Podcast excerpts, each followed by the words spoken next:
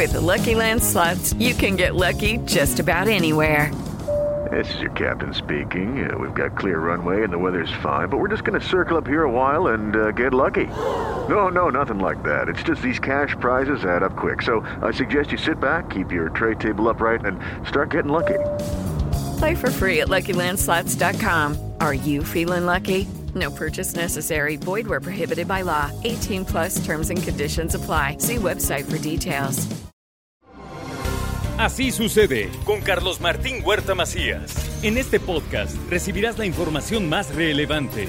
Un servicio de Asir Noticias. Oiga, este mes, este mes es mucho del cáncer de mama. Mucho se habla del tema, hay muchas pláticas de prevención y bueno, pues nosotros no nos podemos quedar atrás y ya tenemos la colaboración del doctor Sergio Asia que precisamente habla de el cáncer de mama. Señor doctor, lo saludo con mucho gusto, ¿cómo está? Buenos días. ¿Qué tal, Carlitos? ¿Cómo estás? Muy buenos días en este martes. ¿Qué tal? Pues bien, bien y muy interesados en el tema, así que lo escucho y ahí le voy preguntando, doctor. Muy bien, pues mira, antes que nada quisiera felicitarte a ti y a tu equipo por tu nuevo proyecto de Saboreando la Entrevista en YouTube. Vamos a, a suscribirnos todos y felicidades por este recién nacido y que sea el mejor de los éxitos. Ah, muchas, pues muchas gracias.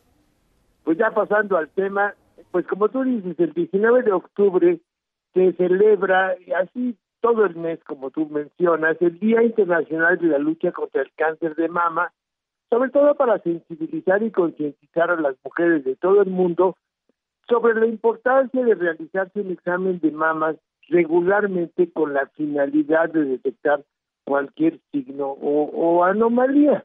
Mira, de acuerdo a cifras oficiales, el cáncer de mama es el cáncer más frecuente a nivel mundial.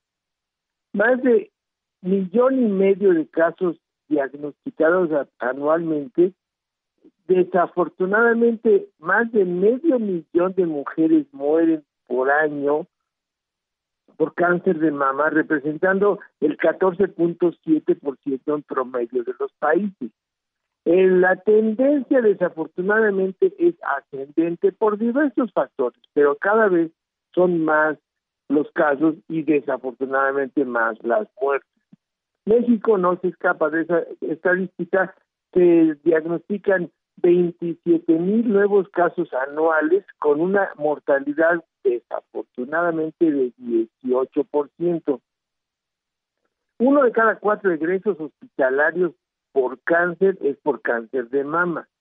Y el, aparece más o menos en la cuarta o quinta década de la vida, pero no no olviden que el 15% de los cánceres de mama aparecen en menores de 40 años, entonces hay que estar bien pendientes.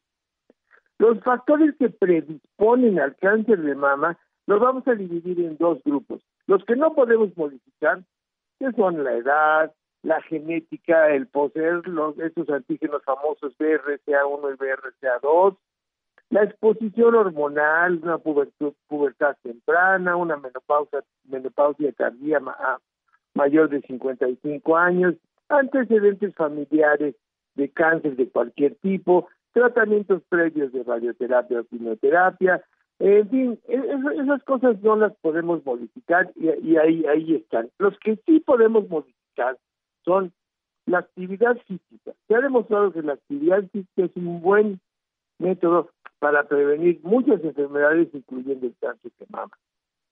La obesidad. La obesidad es un factor predisponente para cáncer de mama.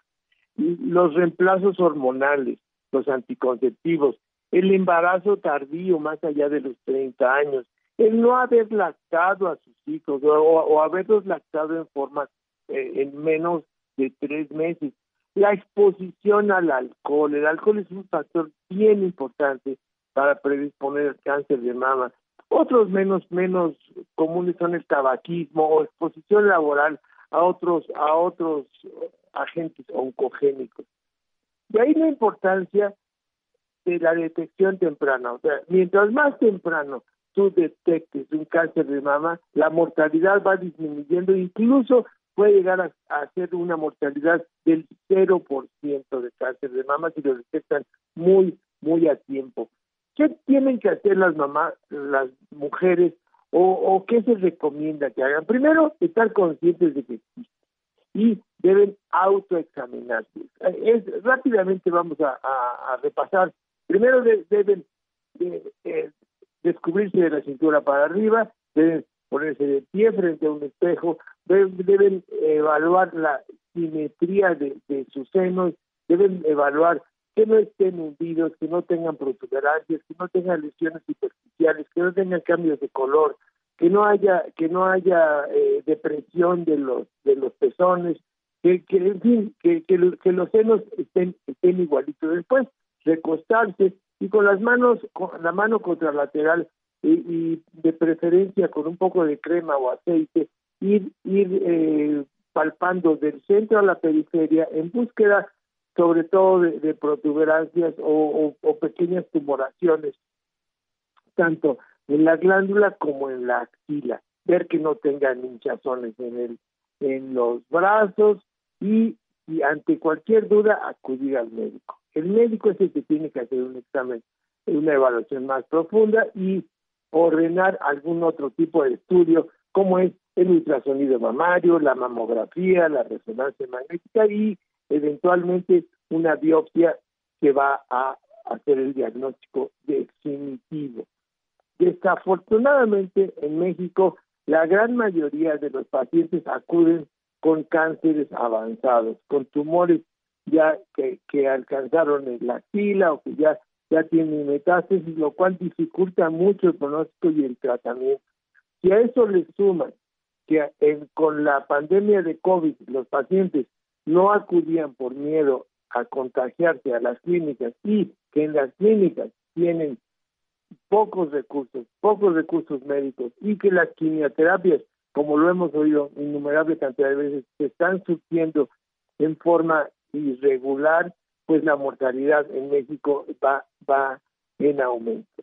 En fin, el, como recomendación, cambien su estilo de vida, sean conscientes de que el cáncer de mama existe, vayan periódicamente a sus detecciones con el médico especialista y ustedes hagan un programa de autodetección, no solo de cáncer de mama, sino todas las enfermedades crónicas que pueden ser prevenibles con cambios de estilo de vida. Y con eso tendrán ustedes un mucho mejor pronóstico y el 19 de octubre tendrá un, beneficio directo sobre cada una, cada una de ustedes. ¿Cómo ves? Muy bien, doctor, pues le agradezco mucho. La verdad es que el tema es de muchísimo interés y yo creo que valdría la pena subrayar. Cáncer de mama que se detecta a tiempo se cura, ¿no? Cáncer de, mama que tempranamente tiene un altísimo porcentaje de curarse. No existen eh, absolutos en medicina, pero el riesgo aumenta en razón del, avance del cáncer. También debemos tener cuidado del sobrediagnóstico del cáncer, porque también es cierto que, que muchas veces eh, tumores que no son malignos son, son operados y se sobretratan. Entonces, deben, deben acudir a médicos calificados que tengan experiencia en el diagnóstico y tratamiento del cáncer de mama para no subdiagnosticar un cáncer o sobrediagnosticar una lesión que no es cancerosa y se sometan a cirugías mutilantes que no tienen razón de ser. Muy bien, pues doctor, como siempre, muy agradecido, que esté bien. Muy buenos días, Carlitos, y arroba Sergio Asia y estoy a sus órdenes. Nos vemos al ratón. Nos vemos al rato. Sale, gracias doctor. Así sucede con Carlos Martín Huerta Macías. La información más relevante, ahora en podcast. Sigue disfrutando de iHeartRadio.